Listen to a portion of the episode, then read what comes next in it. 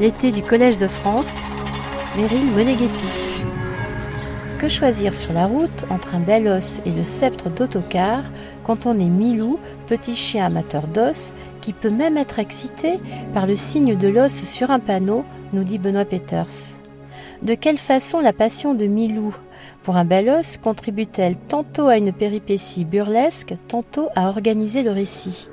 Au-delà de l'analyse de l'œuvre d'Hergé, dont Benoît Peters est devenu spécialiste depuis sa thèse sur l'album Les bijoux de la Castafiore, qu'est-ce que cela nous apprend sur l'art de l'auteur de bande dessinée? L'écrivain, scénariste et théoricien de la BD, titulaire de la chaire Création artistique en 2022-2023 au Collège de France, s'attache dans sa série de cours intitulée Poétique de la bande dessinée aux grandes spécificités de ce médium, la case, les relations entre texte et image, la singularité de la narration BD. C'est dans cette dernière singularité et la partie scénariste qui anticipe cadrage et mise en page que le cours d'aujourd'hui en clôture de notre semaine sur l'art neuf de la BD nous fait entrer. Sous le titre Écrire la bande dessinée, Benoît Peters s'attache au travail concret de celles et ceux qui la pratiquent. De quelle formidable complicité ont pu naître les savoureux crack boom paf d'Astérix et Obélix chez Goscinny et Uderzo ou dans un tout autre registre, les fabuleuses et étranges sinon inquiétantes cités obscures, mythique série du duo Skuyton-Peters.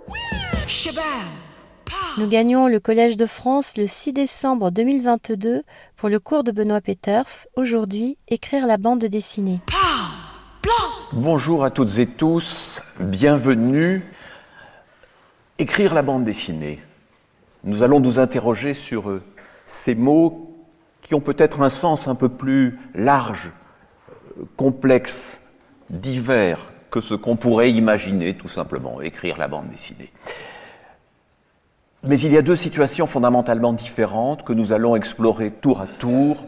L'une où un auteur assume l'ensemble du processus créatif de la bande dessinée, l'autre où deux auteurs, parfois trois, parfois plus encore avec euh, le ou la coloriste, construisent ensemble un projet de bande dessinée. Nous verrons que ces deux situations conduisent à des choses assez différentes. Tout peut commencer à Paris, le 4 novembre 1911, au Muséum d'histoire naturelle, bien endormi, bien sage, à 23h45. Dans cette salle immense, à l'ancienne, soigneusement documentée par Jacques Tardy, comme il le fait toujours, un œuf, un œuf énorme, un œuf qui est là depuis l'origine du musée certainement, et qui soudain, à la dernière case de la première page, se craquelle. De cet œuf qui se brise, émerge, sorti de la nuit des temps, ce qu'il faut bien appeler un. Remarquez la lenteur que prend Tardy pour le faire apparaître, éclore, émerger, et finalement, ayant pris des forces, briser la verrière du Muséum d'histoire naturelle et s'élancer dans Paris. Au même instant, à Lyon. Je ne vous raconte pas la suite, c'est le début d'Adèle et la bête de Jacques Tardy, un album paru en 1976 qui ouvrait cet interminable feuilleton des aventures d'Adèle Blanc-Sec qui vient seulement aujourd'hui, en 2022, de trouver sa conclusion. Cette cellule génératrice me semble nous donner une première belle idée de ce que peut vouloir dire écrire et dessiner la bande dessinée partir d'une unité minimale, immobile, cet œuf, cette nuit calme, cette salle immense et déserte, et en faire naître un récit, l'œuf comme cellule génératrice.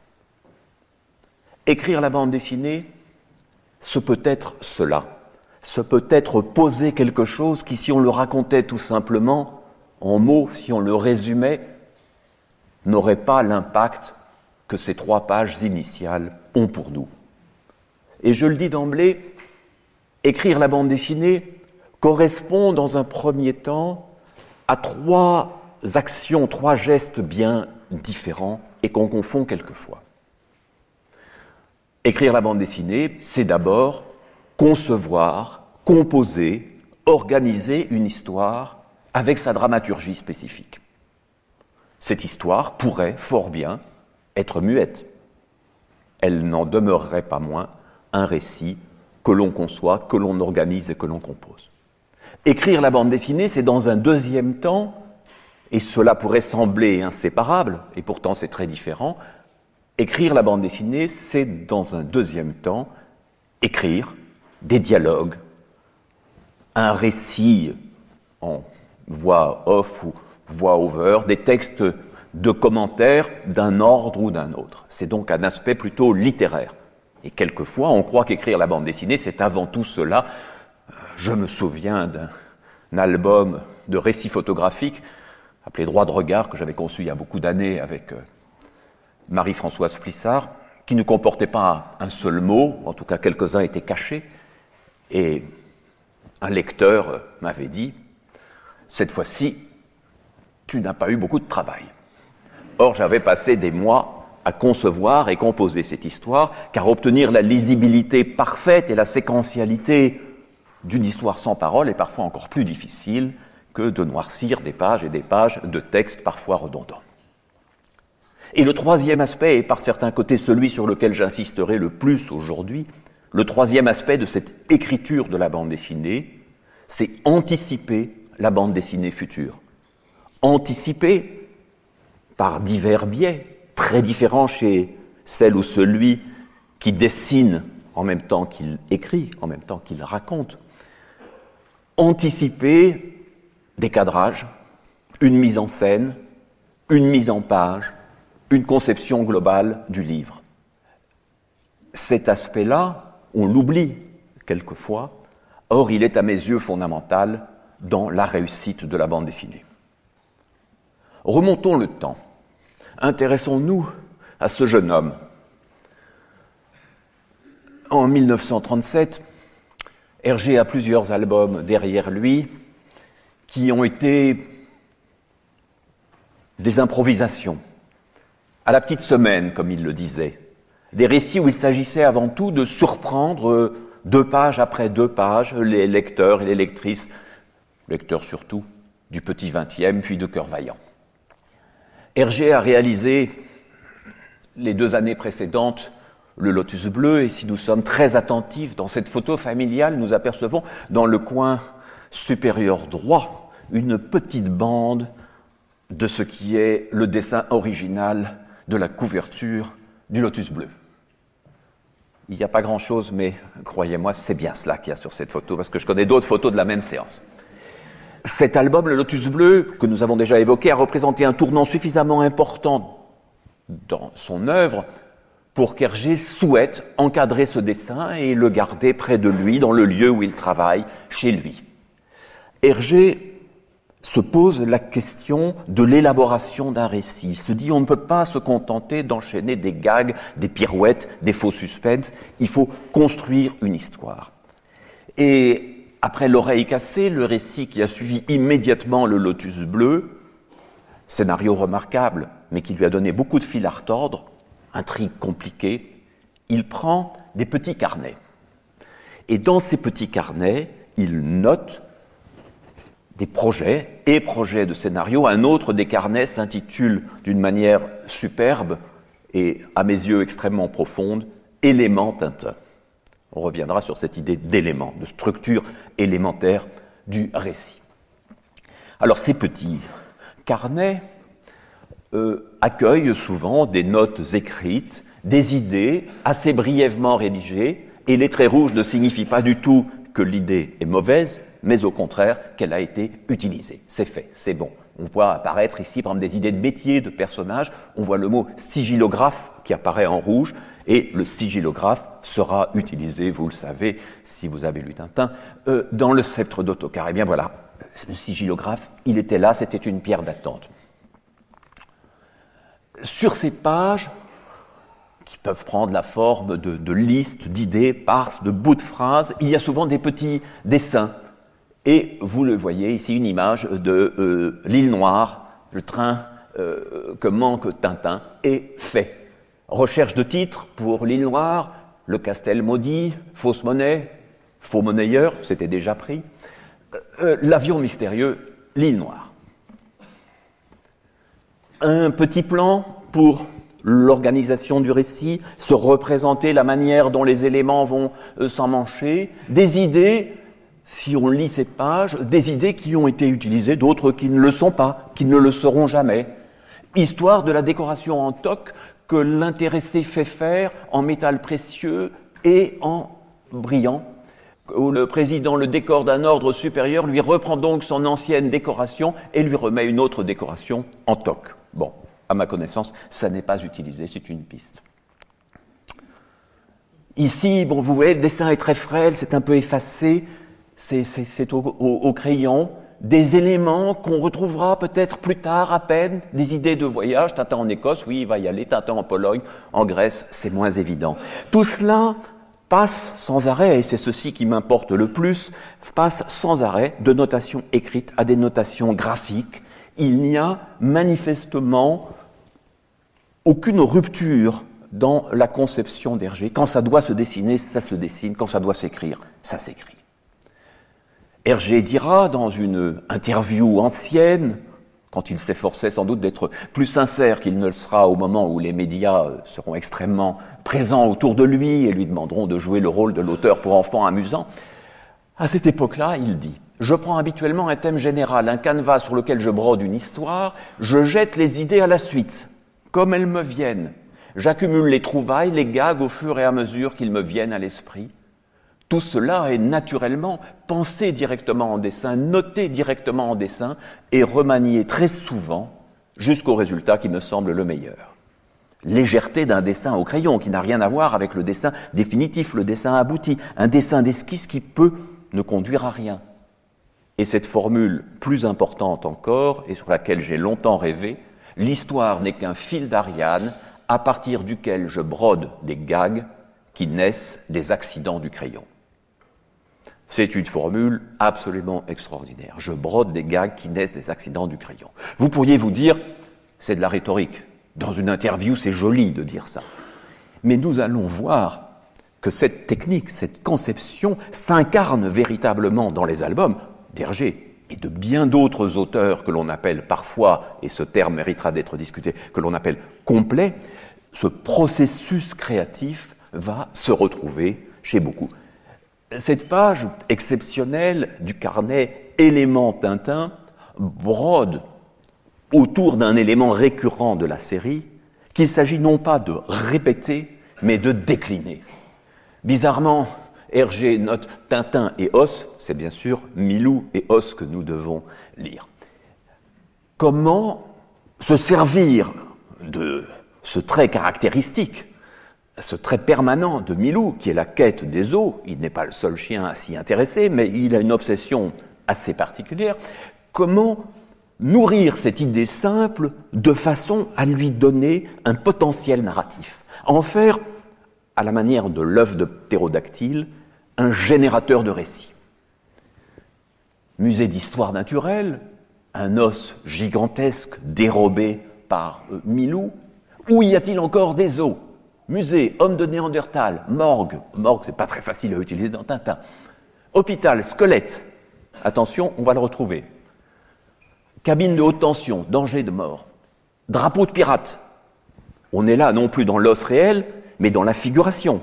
On est dans la sémiologie active le signe de l'os peut exciter la convoitise du petit chien. Sur la droite, je ne lis pas tout à fait ce qui se passe, mais en bas, formidable, poubelle, fouiller dans les poubelles, chercher un os dans les poubelles. Nous allons retrouver. Et cette notion extraordinaire qui surgit à la relecture, puisque nous voyons bien que ce qui est en rouge, c'est le moment où Hergé repasse sur ses notes et les relit, ce sont des boîtes à idées, c'est des réserves, rayon X. Eh bien, tout cela, tout ce qui s'est esquissé sur cette page et qui ne ressemble en rien à la dramaturgie classique d'un auteur, qui ne parle ni de structure ni de continuité de récit, tout cela va se retrouver.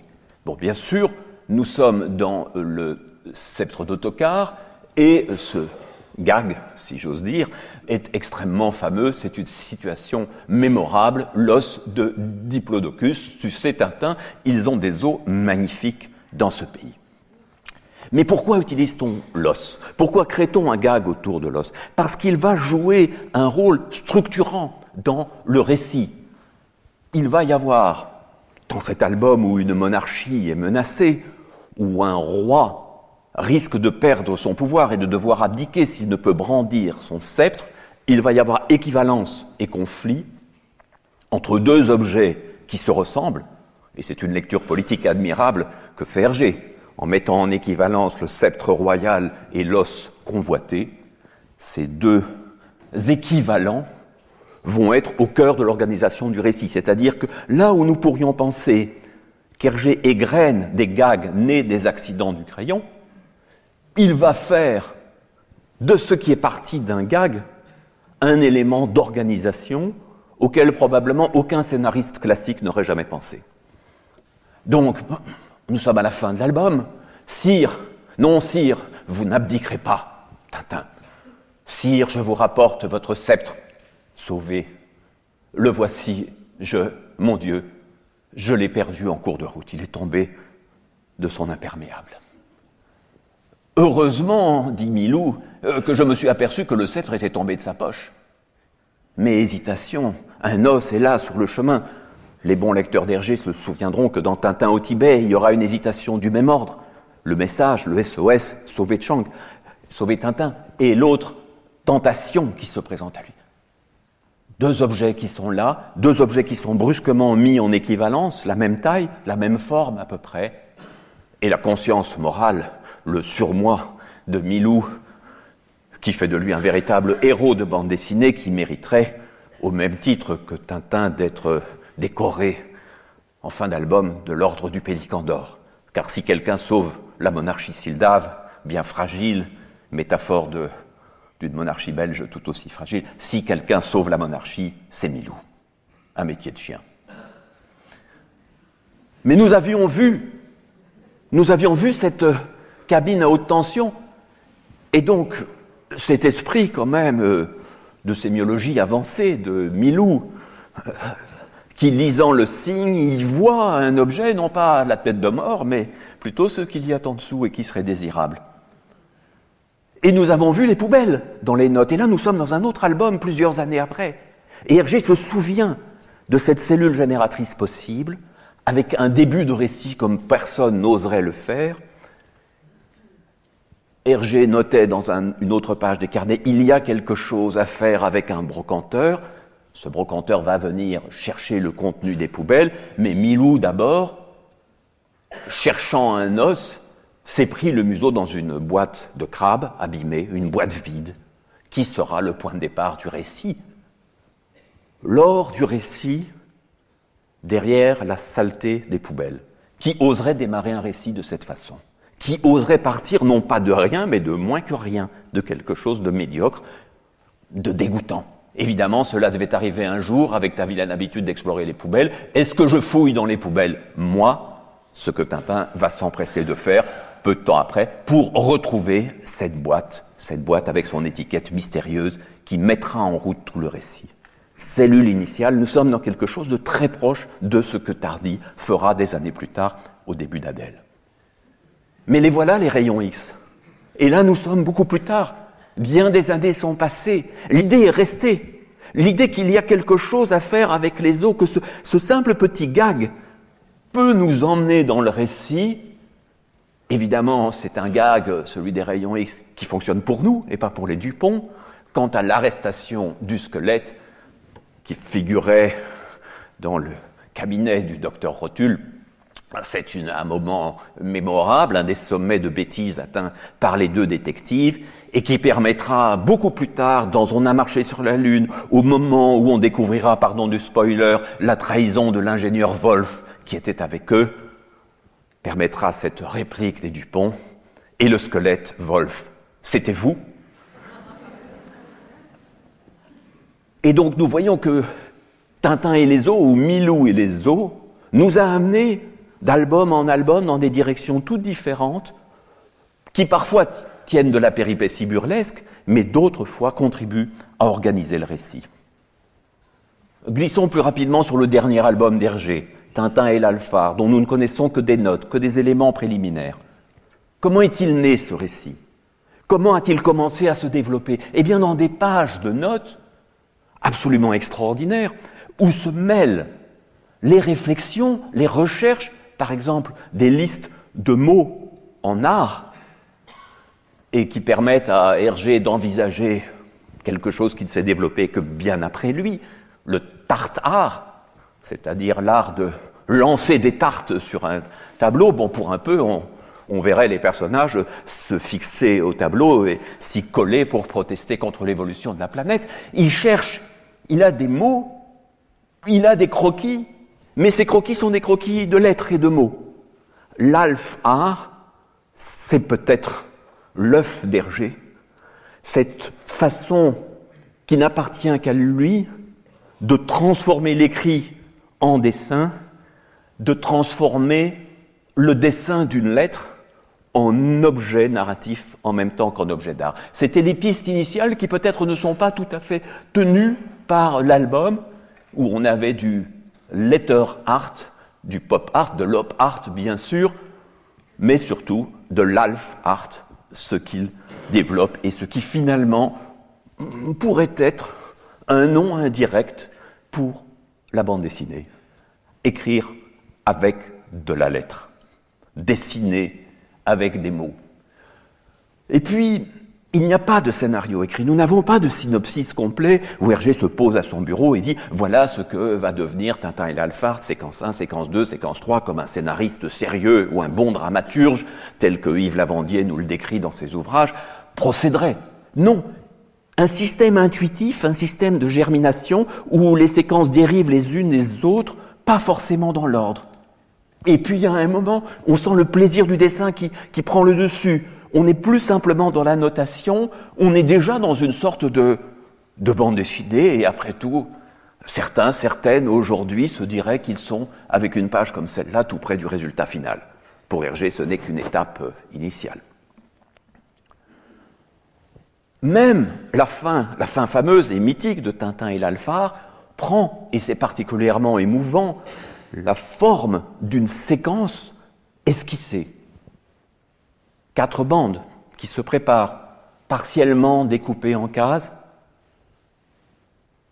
debout, en avant, l'heure a sonné de vous transformer en César, une compression à la César, et puis ces trois bandes vides sur lesquelles Hergé nous laisse, et qui nous montrent que jusqu'au dernier instant de sa création, il a pensé bande dessinée et non pensé récit qu'il faudrait ensuite adapter en bande dessinée.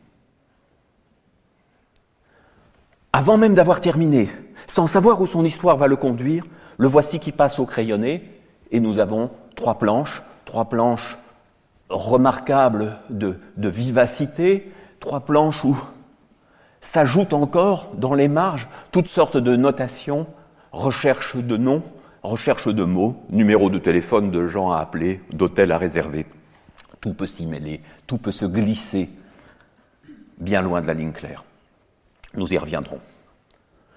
Et on sent bien quand Hergé commence à préciser tel ou tel élément qu'il nourrit par le dessin, par les trouvailles du dessin. Je dois dessiner la vitrine d'une galerie, le mot art s'y inscrit, je cherche des Galards, Galartis, Artémis, etc. Je continue à chercher. Je glisse une passante à la fin de la troisième ligne. Elle tient un livre dans les mains. Le roman d'une esclave. Je fus esclave, une vie d'esclave. C'est un souvenir d'une coloriste qui avait quitté les studios et donné une interview un peu amère qui avait blessé Hergé.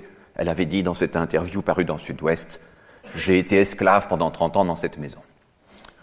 Donc voilà, cela se glisse, cela s'introduit, peut-être cela disparaîtra-t-il, mais on sent que ces pages sont déjà très abouties. Prenons un auteur qui nous semble aux antipodes d'Hergé, un auteur d'une autre école, d'une toute autre génération, Edmond Baudouin.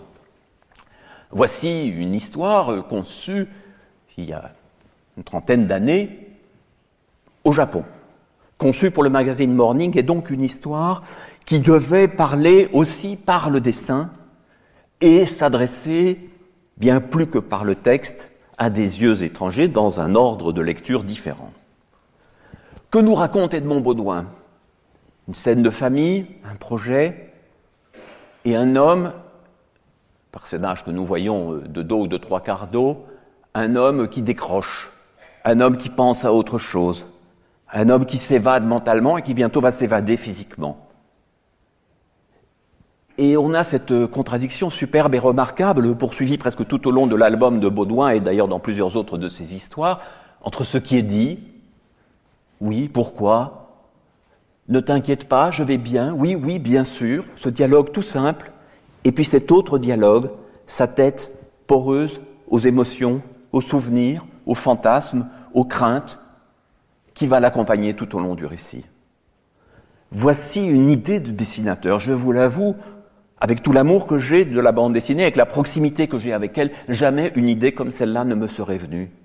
Il faut, je crois, se plaire à dessiner un visage, le dérouler, le laisser s'envahir par d'autres, images, et poser une manière de générer le récit, parfois complexe, regardez la case centrale, où véritablement deux discours sont tenus, deux formes de narration, et c'est bien sûr le pinceau, le plaisir de dessiner, le geste qui a toujours été au cœur du travail d'Edmond Baudouin, qui d'ailleurs pratique souvent le grand format, c'est cela qui lui donne l'idée de son récit, bien plus qu'une narration classique. Les traits noirs que dessine mon pinceau sur le papier blanc m'envoient des messages auxquels il faut que je réponde, des questions que je n'avais pas prévues, des réponses inattendues. Ce n'est pas, là non plus, de la rhétorique. Ce ne sont pas de simples propos d'interview. Il s'agit véritablement d'une tentative de comprendre ce qu'il est en train de faire. D'où un mode de narration plus ouvert, plus, plus, plus souple, laissant une place immense à l'accident. Accident du pinceau et non pas accident du crayon. D'où des bandes dessinées dont certains diront oui, le scénario est un peu ceci, ça pourrait être un peu plus dense, un peu plus tendu mais qui sont simplement une mise en œuvre d'une intention narrative inséparable du dessin. Bien sûr, celui qui ne fait que lire les textes dans l'album de Baudouin, peut-être reste sur sa faim, a l'impression qu'il lui manque quelque chose. Mais celle ou celui qui entre dans cette histoire, qui accepte que le dialogue soit réduit à la portion congrue, qu'on entre vraiment dans la psyché de quelqu'un à travers ces débordements magnifiques du pinceau, celle-là, celui-là, ont une expérience de lecture pleine et forte avec Baudouin comme avec bien d'autres auteurs. Un maître de la bande dessinée, de la bande dessinée en tant que langage, en tant que langage organique, où les éléments graphiques, narratifs, littéraires sont absolument inséparables, où mise en scène, mise en page, mise en dessin vont de pair, c'est Craig Thompson, et nous voyons là les pages préparatoires de son album Blankets, sorti il y a bientôt 20 ans. Nous voyons l'invention de ce qu'il allait être sa première grande bande dessinée, son premier chef-d'œuvre, et nous voyons que le texte, l'image, les petites séquences se mêlent indissociablement, se mêlent en toute liberté, que l'écriture de la machine narrative est absolument inséparable d'une écriture bande dessinée. Il pense bande dessinée, il dessine bande dessinée, il écrit bande dessinée, il n'aura pas à traduire ses intentions narratives en une autre forme, il ne se fera pas l'adaptateur de son propre scénario. Ce qui est le cas de certains auteurs dits complets qui, et cela peut donner d'admirables résultats, vont écrire de manière extrêmement précise le fil narratif, puis penser à la mise en image. Et vous voyez que peu à peu, les notes cèdent la place à des esquisses, la page se met euh, en, en place et bientôt nous conduit à des planches libres, organisées différemment, où le dessin est roi. Bien sûr, on pourrait dire, on imagine un éditeur classique d'autrefois, on pourrait dire, mon Dieu, cher Craig, en deux pages, vous ne nous racontez pas grand-chose. Et on peut aussi se dire, nous sommes ici au cœur d'une beauté spécifique, né du dessin pour le dessin, et qui nous entraîne non pas dans une péripétie supplémentaire, mais dans les sentiments du personnage et son inscription dans ce paysage hivernal. Changement de décor, changement de monde, changement d'époque, retour en France, deux hommes autour d'une table de bistrot, deux conspirateurs, deux conspirateurs bien innocents, Goscinny à gauche, Uderzo à droite, patati patati patata, crac et puis boum, alors tchac, ha ha ha, oui, oui, et alors, pataboum, tchac, voilà ce qui peut se passer de meilleur entre un scénariste et un dessinateur. Voilà cette complicité, évidemment ici mise en scène ludiquement, parodiquement, mais qui nous dit que Astérix, dans sa magie, et bien d'autres séries, ce n'est pas seulement l'excellent scénario de Goscinny avec ses trouvailles et ses jeux de mots incessants, ce n'est pas seulement le brillant dessin du Derzo, c'est quelque chose qui est né entre eux, dans un dialogue ou un infradialogue, dans une complicité partagée pendant des années, forgée dans les années de Vache Maigre, lorsque leur série n'avait aucun succès, et qui, au moment où le succès leur sourit, leur permet de transcender et le dessin, et l'écriture, et le gag. Alors voilà à quoi ça ressemble, le tout début d'Astérix, des pages, des pages de notes, des pages de scénarios qui peuvent nous sembler classiques, qui résument les premières planches, mais tout cela est né de discussions préalables nombreuses. Il y aurait un héros, il s'appellerait Astérix, il serait grand et fort. Et puis il aurait un compagnon, et Uderzo dit, grand et fort, et s'il était au contraire petit et rablé Ou peut-être est-ce dans l'autre sens que ça s'est passé? Eh oui, mais alors s'il était petit et rablé, il aurait un compagnon qui lui serait euh, ample, Livreur de menhir, voilà sa profession, dit Goscinny, et le duo se met en place. Et voilà comment ces pages se font. Alors, une présentation presque classique du scénario de Goscinny, tapé soigneusement, proprement, bien lisible, décrivant à gauche le contenu des images, à droite les textes, et tout cela est repris scrupuleusement. Mais ce qui s'est passé d'une page à l'autre, ce qui a permis à ce scénario d'être scéné de moments de complicité, de moments d'esquisse, de recherche de personnages, de recherche de planches, et c'est là, ça prend, ça prend entre eux deux, dans une dynamique tout à fait différente de celle de Baudouin, d'Hergé, de Craig Thompson, d'Art Spiegelman, de Chris Ware et de bien d'autres. Goscinny est l'un de ceux, entre autres qualités, grand éditeur, on le sait, rédacteur en chef incomparable de pilotes, créateur d'innombrables personnages, mais aussi défenseur du scénario en tant que métier, défenseur des scénaristes, et euh, ayant élaboré, et il en a bien souffert, il en a été lourdement puni, le premier syndicat d'auteurs et la première défense du métier de scénariste, car bien souvent, et nous allons le voir dans quelques images, le nom des scénaristes n'apparaissait même pas sur l'album, ou au bas de la page, il faut dire que quelquefois le nom des dessinateurs non plus n'apparaissait pas. À cette époque, avec lui, à Pilote, avant d'avoir été à Spirou et Dupuis, il y avait une série de scénaristes généralement très prolifiques. Ici, Jean-Michel Charlier. Jean-Michel Charlier, auteur d'environ 500 histoires, travaillant avec les dessinateurs les plus différents. Et probablement dans un contact moins serré, tant il était euh, prolifique, dans un contact moins serré avec ses dessinateurs. Jean-Michel Charlier, avec euh, Bugdani, avec la patrouille des castors. Bon, on voit vaguement pour la patrouille des castors le nom de Mitac, le dessinateur, apparaître. Pas trace de Charlier sur la couverture. Euh, dans la couverture de Bugdani, une des premières éditions, bien sûr, le nom du Binon, excellent dessinateur, n'apparaît pas plus que celui du scénariste.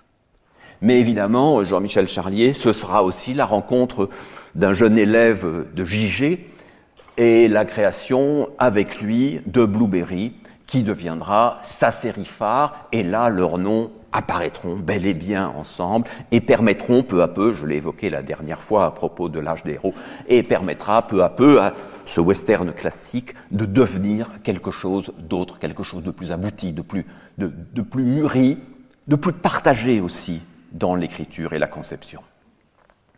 Autre grande figure, autre scénariste ayant produit considérablement, Greg, Greg qui écrit là aussi euh, à la classique avec des descriptions assez brèves, Greg qui va être pendant des années euh, euh, rédacteur en chef de Tintin, et qui produit tellement d'albums comme scénariste, il a fait un atelier, qu'il est obligé de changer de nom. Alors là, le nom est bien présent, mais s'il signe Comanche avec Hermann, il doit signer Louis Albert avec Vance pour Bruno Brasil, parce que véritablement, on se retrouverait dans le journal Tintin avec scénario de Greg, scénario de Greg, scénario de Greg, et puis de temps en temps un autre auteur. Donc, il, s'invente d'autres choix.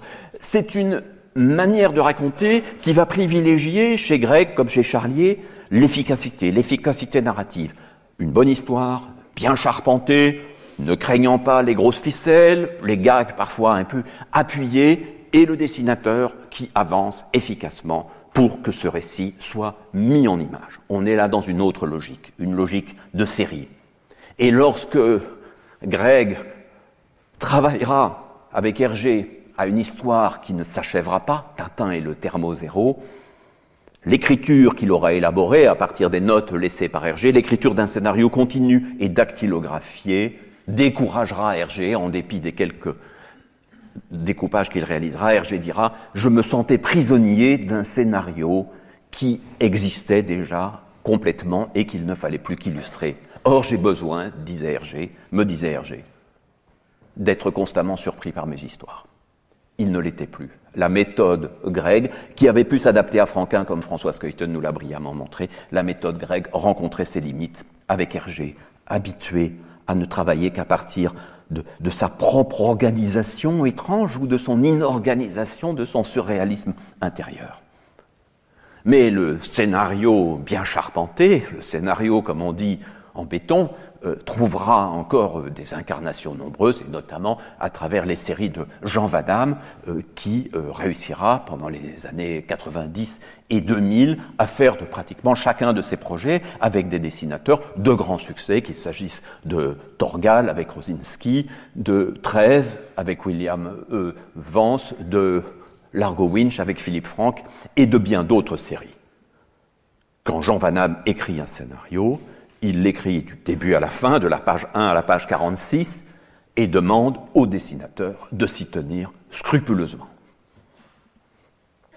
D'autres, et c'est une autre génération, peut-être un autre monde, d'autres comme Pierre Christin, cherchent à se rapprocher de l'état heureux d'auteur complet en développant une complicité.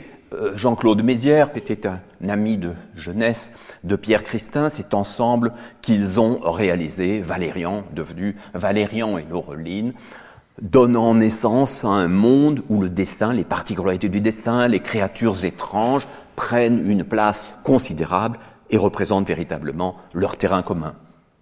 Le même Pierre Christin révélera d'autres aptitudes, une autre manière de s'ouvrir et de s'éveiller un dessin étrange et plein de promesses, celui d'Enki Bilal à ses débuts, avec les phalanges de l'ordre noir, puis quelques années plus tard, partie de chasse, superbe prémonition de la chute du bloc de l'Est, racontée à travers le conflit en quelques jours d'un groupe de dirigeants des pays frères. Et c'est en travaillant à partie de chasse, lorsqu'Enki Bilal commence à travailler en couleur directe, que Pierre Christin sent qu'il se passe quelque chose, que son dessinateur a atteint un niveau nouveau, et qu'il s'agit, pour le scénario, de laisser toute latitude à son complice, de le laisser donner à cette histoire non pas seulement les arrière-plans politiques et psychologiques que développe si bien Pierre Christin, mais aussi ce processus créatif germinateur issu du dessin et de la couleur. Mais cela conduira tout de même Bilal, peu à peu, à développer ses propres histoires, comme si l'existence structurée d'un scénario lui pesait. J'évoque au passage la dessinatrice euh, Annie Götzinger qui avait travaillé elle aussi avec Pierre Christin dans des thématiques différentes, des portraits souvenirs, on se souvient euh, de plusieurs de ses albums, euh, peut-être un petit peu oubliés aujourd'hui, mais où Pierre Christin révélait d'autres qualités, d'autres thématiques, d'autres façons de faire, sachant qu'un scénariste, tel que lui, se devait, à chaque nouvelle collaboration, de se réinventer. Amusante photo de Jodorowsky et Jean Giraud Möbius à l'époque du film Dune, inabouti, mais qui conduira plus tard à la collaboration remarquable euh, de la série John D. Fool, L'Incal Noir, L'Incal Lumière et les albums qui suivront, puis d'autres collaborations où la spontanéité de Möbius, cette spontanéité graphique, rencontre l'organisation narrative proposée par Jodorowsky. Avec Alan Moore, l'un des plus grands scénaristes actuels, admiré par tout le monde, nous entrons dans un autre type de processus. Nous entrons là dans une sorte d'auteur absolu, on pourrait presque dire d'auteur complet, qui veut tout raconter, tout maîtriser, et définir l'image, la page et l'organisation du chapitre puis du livre aussi loin qu'on peut le faire, en cherchant évidemment des dessinateurs qui acceptent d'être le complice de ce jeu étrange où d'une certaine façon tout est là et où en même temps tout reste à faire. V pour Vendetta, avec David Lloyd, donne naissance à un découpage qui ressemble encore à un découpage classique, sauf que par exemple, vous voyez sur la première page, nous n'en sommes qu'à la case 4 d'une page qui comprend 8 ou 9 cases. Donc description extrêmement précise et surtout indication tout à fait frappante et intéressante, no dialogue, no dialogue, no dialogue. C'est-à-dire que la description prend une place qu'elle ne prend pas du tout dans les scénarios de, Charlier, de Goscinny, de Greg, de Van Damme. La description tend à devenir absolue, tend à nous dire non seulement tout ce qu'il y a dans l'image, mais toutes les intentions, tout le hors-champ, tout le pourtour, tout ce qui va faire l'histoire. Alors ici, nous avons un cas assez incroyable, je vais vous montrer la suite. Nous sommes donc dans le Batman The Killing Joke de Alan Moore et Brian Bolland, qui a été un album marquant. Nous sommes non pas dans la description de la page 1, mais de la case 1 de la page 1. Et la case 2 arrive là. Alors c'est tout à fait extraordinaire, là aussi, no dialogue, no dialogue. Évidemment, il ne s'agit pas strictement d'une description, il s'agit d'une lettre, d'une lettre adressée à son dessinateur, où il lui dit à quoi il pense, quels sont ses sentiments, quelle joie il a de se lancer avec lui dans ce projet. Et peu à peu, il entre dans l'histoire de ce qu'ils vont développer, de ce nouveau Batman. Il n'empêche, il faut lire tout cela, arriver à produire dans sa tête une représentation et à exister tout de même comme dessinateur et non pas comme machine exécutante. Et là voilà la première case de la page 1. C'est absolument fascinant, évidemment. C'est une sorte d'exercice olympien, de, de tour de force rhétorique. Il y a là quelque chose d'extraordinaire, des ronds dans l'eau, et cette description infinie. Watchmen, un des chefs-d'œuvre du roman graphique, a donné naissance, là aussi, à des descriptions absolument infinies. En plus, Alan Moore choisit les capitales, ce qui n'est pas la chose la plus facile à lire, ce qui ne nous donne pas la représentation la plus instantanée des mots et des phrases. Et là aussi, description de la case 1, avec le petit texte euh, en bas de page, et la voilà, la case. C'est absolument fascinant. Le scénario complet de Watchmen, album qui fait 250 euh, pages ou un peu plus, peut-être 280 pages, le scénario complet de Watchmen dépasse les 1000 pages. C'est assez fascinant de penser qu'un dessinateur a reçu cela et a dû peu à peu s'inventer ses propres chemins de créativité à l'intérieur de quelque chose qui aurait fait fuir à grands pas euh, toutes les dessinatrices et tous les dessinateurs que je connais et que j'aime. Il n'empêche que Watchmen, c'est quelque chose.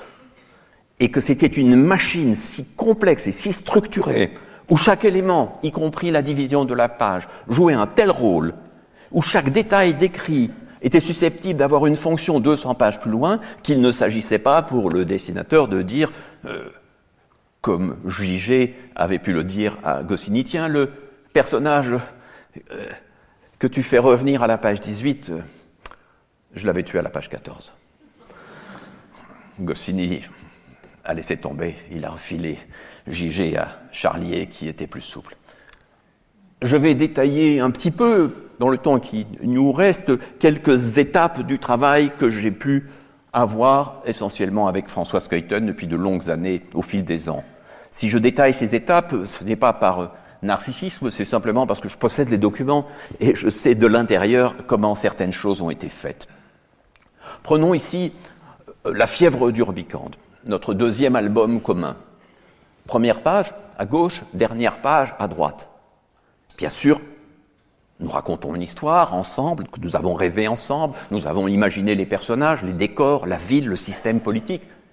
Mais nous avons aussi pensé ces pages. Cette histoire d'un cube qui grandit, d'un cube à six faces, nous donne assez rapidement l'idée que la première page aura six cases, la dernière aussi. Et vous les voyez construites en miroir, le cube mystérieux déposé sur la table, première case, le cube reconstruit, foireux, à la dernière case, et un mouvement de caméra inverse. Bien sûr, c'est au deux bouts du récit, séparé par 80 ou 90 pages. Il n'empêche que cette structure-là, elle nous appartient à l'un et à l'autre. Elle n'est pas une pure idée de dessinateur, elle n'est pas une pure idée de scénariste. Elle est là, et cela s'appelle aussi écrire la bande dessinée, même si ce n'est pas une question de dialogue, même si ce n'est pas une question directement narrative.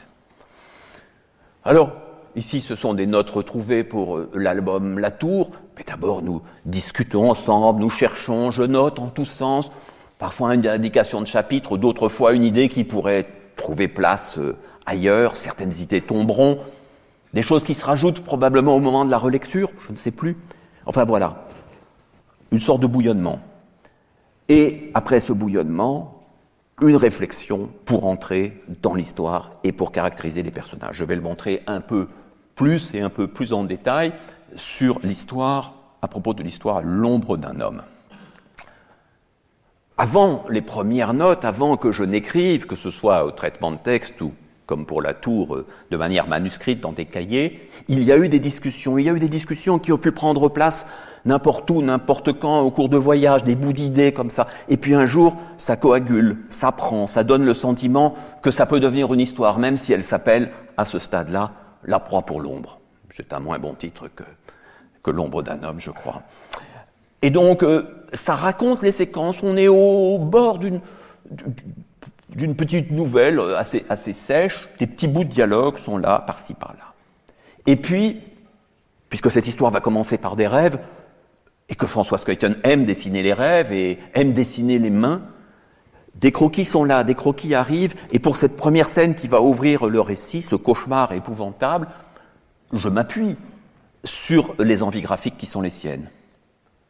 Et je vois que ces mains, ces mains que le dessinateur a sans cesse sous les yeux, ces mains qui sont son objet le plus quotidien, ce qu'il voit le plus, euh, ces mains vont jouer un rôle essentiel. Et donc, on va déjà, même si ce n'est pas en forme de case, on, va avancer. Et donc, dans le premier traitement séquentiel, euh, donc, il ne s'agit pas du tout du découpage, dans le premier traitement séquentiel, qui porte cette fois le titre L'ombre d'un homme, je note des esquisses de dialogue et une brève description du contenu de la séquence. C'est avec ces pages que je vais chez François dans l'atelier et que nous commençons à élaborer ensemble le storyboard. Le dialogue n'est pas définitif, le nombre de cases n'est pas définitif. Euh, nous cherchons ici, voilà, le rêve qui, dans la première version de l'histoire, nous l'avons retravaillé plus tard, dans la première version de l'histoire, est tout à fait muet. Encore une fois, une page pour laquelle je n'ai pas beaucoup travaillé. Mais j'ai travaillé d'une autre façon car François m'a proposé, ou je lui ai proposé, je ne sais, pour cette histoire dont le héros était plutôt antipathique, en tout cas au début, euh, j'ai proposé de prendre la pause pour le personnage. Et donc, plutôt que de faire de longues descriptions, comme Alan Moore, je joue les scènes. Alors bon, vous voyez, ce n'étaient pas les scènes les plus sympathiques, il y avait quelques-unes grimaçantes, épouvantables. Mais voilà une collaboration entre deux personnes qui se connaissent, qui travaillent depuis longtemps, qui prend une toute autre forme. Mimer la scène, la jouer, euh, donner son visage avec quelques accessoires, c'est une autre façon de travailler ensemble. Et puis il se trouve qu'un petit reportage avait été euh, réalisé euh, au moment où on faisait cette histoire, et donc on a décomposé plusieurs choses. Vous voyez que nous sommes de part et d'autre, donc je continue à développer les dialogues pendant que François esquisse les pages. Nous cherchons, bon, comme il y avait une caméra On en a fait un peu plus que d'habitude. Mais euh, nous cherchons l'organisation de la page, nous esquissons, nous tentons plusieurs mises en page, ça se met en, en place, mélange de crayons pour esquisser très vite, de feutre très rapide, de stylo feutre, euh, pour euh, pinceau feutre, pour euh, donner plus de vigueur à la chose. Alors François Skeuten, qui est d'habitude un dessinateur très lent, là, il est très rapide. Le dessin va très vite. Parfois, je fais une remarque en disant, mais peut-être qu'on pourrait... Ça y est, la gomme est déjà là, la feuille est déchirée, on est parti sur une autre. Je dis, non, mais c'est pas grave, on continue, on cherche, on avance. Voici donc la page de storyboard sur laquelle on s'arrête. Et voilà la page définitive. Vous pouvez noter quelques changements qui apparaissent dès le moment du crayonné. Dans la partie inférieure de la page, finalement, euh, François choisit une autre organisation. Ce qui est plus amusant ici, qu'on ne fait pas toujours, c'est qu'il y a eu des croquis d'attitude, et donc que chacune de ces cases a d'abord donné naissance à une esquisse. Donc vous voyez quelque chose qui ne relève pas du tout du travail du scénariste au sens classique, ici devenu euh, acteur euh, occasionnel, mais qui donne au dessin toute sa force, toute sa place, au point d'ailleurs que certaines de ces esquisses euh, sont aussi intéressantes que la page terminée. Et c'est à ce moment-là que j'écris enfin les vrais dialogues et une description. Alors vous pourriez dire, bon, la description de Peters par rapport à celle d'Alan Moore, elle est bien pauvre mais c'est parce que c'est un aide-mémoire, c'est un rappel de quelque chose qui s'est décidé, qui s'est discuté. Et puis, comme ce scénario n'est pas destiné à l'éditeur ni au public, sauf à vous aujourd'hui, euh, j'ajoute des notes, et parfois il y a beaucoup, beaucoup de notes qui sont des petits rappels, des indications, des suggestions visuelles, il peut y avoir des documents qui sont joints. Note, notre histoire se situe vers 756, temps cités obscures, euh, soit dix ans après l'album Brussels, le docteur Vincent, qu'on avait vu apparaître, a donc pris du ventre et sérieusement grisonné. Il a maintenant 40 ans de bistouri, soit environ 65 ans. Euh, Puisqu'il avait, ce personnage dans Bruxelles avait publié un livre qui s'appelait 30 ans de bistouri, c'était ses mémoires. Euh, mais sa vanité n'a fait que croître. Il y a dans son cabinet une affiche de son livre, quelques diplômes, peut-être une photo le montrant en présence d'un homme célèbre, par exemple Klaus von Ratten ou Robic ou le bourgmestre Spanak, autant de personnages de nos albums antérieurs, euh, dont la célébrité est donc euh, relative. Mais vous voyez que le scénario n'a pas à prendre la forme qu'il prendrait, par exemple, pour un film, pour une série télévisée qui sont lues par de multiples intervenants. Ici, je m'adresse au dessinateur, et donc ce qui pourrait sembler crypté ne l'est pas.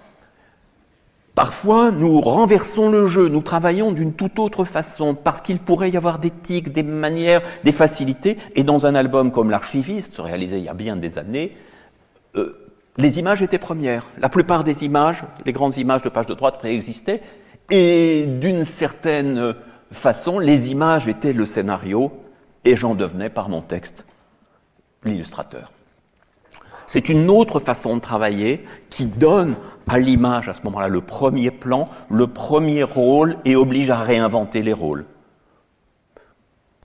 C'est le cas dans euh, Revoir Paris. Bon, voilà, de nouveau des, des, indications qui peuvent sembler assez sommaires dans la description, mais qui sont précédées de tout un travail ensemble, car ces pages de storyboard, nous les avons toujours conçues et réalisées côte à côte.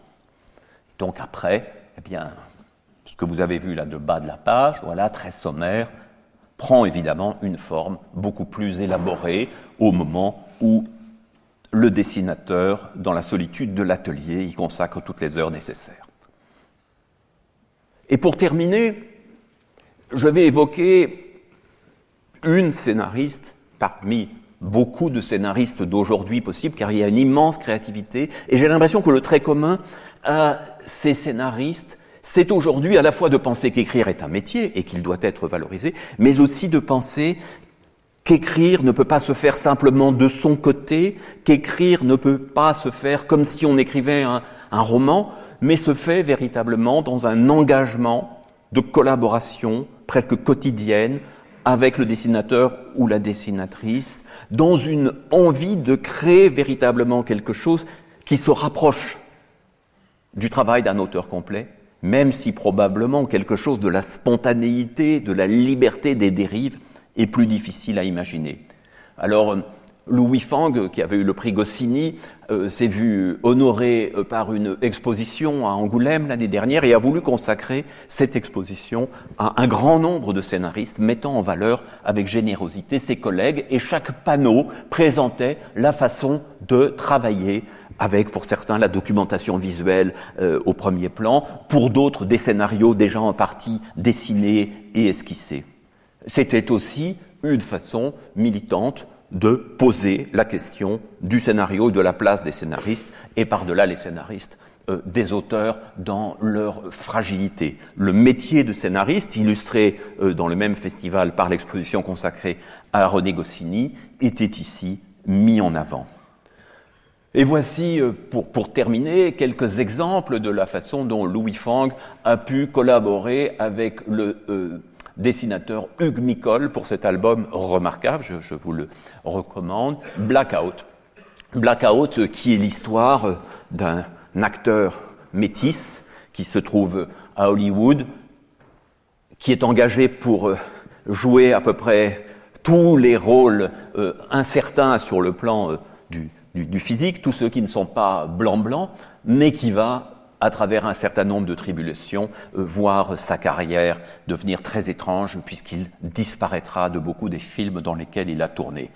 Alors, Louis Fang m'a gentiment euh, communiqué quelques pages de scénario et les planches correspondantes. Ici, nous voyons que pour les pages 40 à 41 du livre, qui sont euh, relativement dialoguées, euh, elle ne donne pas d'indication à son dessinateur, qui a fait des albums seul, qui est un excellent dessinateur et metteur en scène, elle ne donne pas d'indication de division par case, ni même par page. Voilà les deux pages. Organise quelque chose à ta façon. Et voici ces deux pages très denses, très euh, nourries de euh, dialogue. Mais pour d'autres situations, l'image est première, et donc le dialogue est euh, très peu présent. Voici ici euh, euh, le contenu de trois pages. Alors vous pouvez dire c'est peu de choses, mais il s'agit d'un moment marquant de la mort d'un personnage hautement symbolique sur les lettres du paysage Hollywood et donc un mouvement de recul qui nous permet peu à peu de découvrir cette situation. Et donc là, nous sentons, dans le travail de Louis Fang, comme dans le travail de beaucoup d'autres scénaristes que j'aurais pu évoquer, nous sentons une attention particulière au travail spécifique du dessinateur ou de la dessinatrice avec qui on travaille, de ses forces, de ses désirs, de ses envies. Et tout cela correspond finalement à ce que j'avais appelé, euh, il y a pas mal d'années, dans le petit livre Case Planche Récit, Lire la bande dessinée, ce que j'avais appelé l'écriture de l'autre. Car quel est véritablement le travail du scénariste. Quel est le cœur de ce qu'il fait face à quelqu'un qui va être le réalisateur, la réalisatrice de l'histoire, qui passera des mois, parfois des années, à mettre en œuvre ce qui a parfois été écrit un peu vite? Quel est le cœur de cette écriture de l'autre Sinon, une manière, par-delà toute indication, par-delà toute description, par-delà toute précision, de faire naître le désir de dessiner. Merci. Le Collège de France et France Culture vous ont présenté l'écrivain scénariste de BD Benoît Peters. Aujourd'hui, écrire la bande dessinée. Réalisation Nathalie Salle. Présentation et coordination Meryl Meneghetti.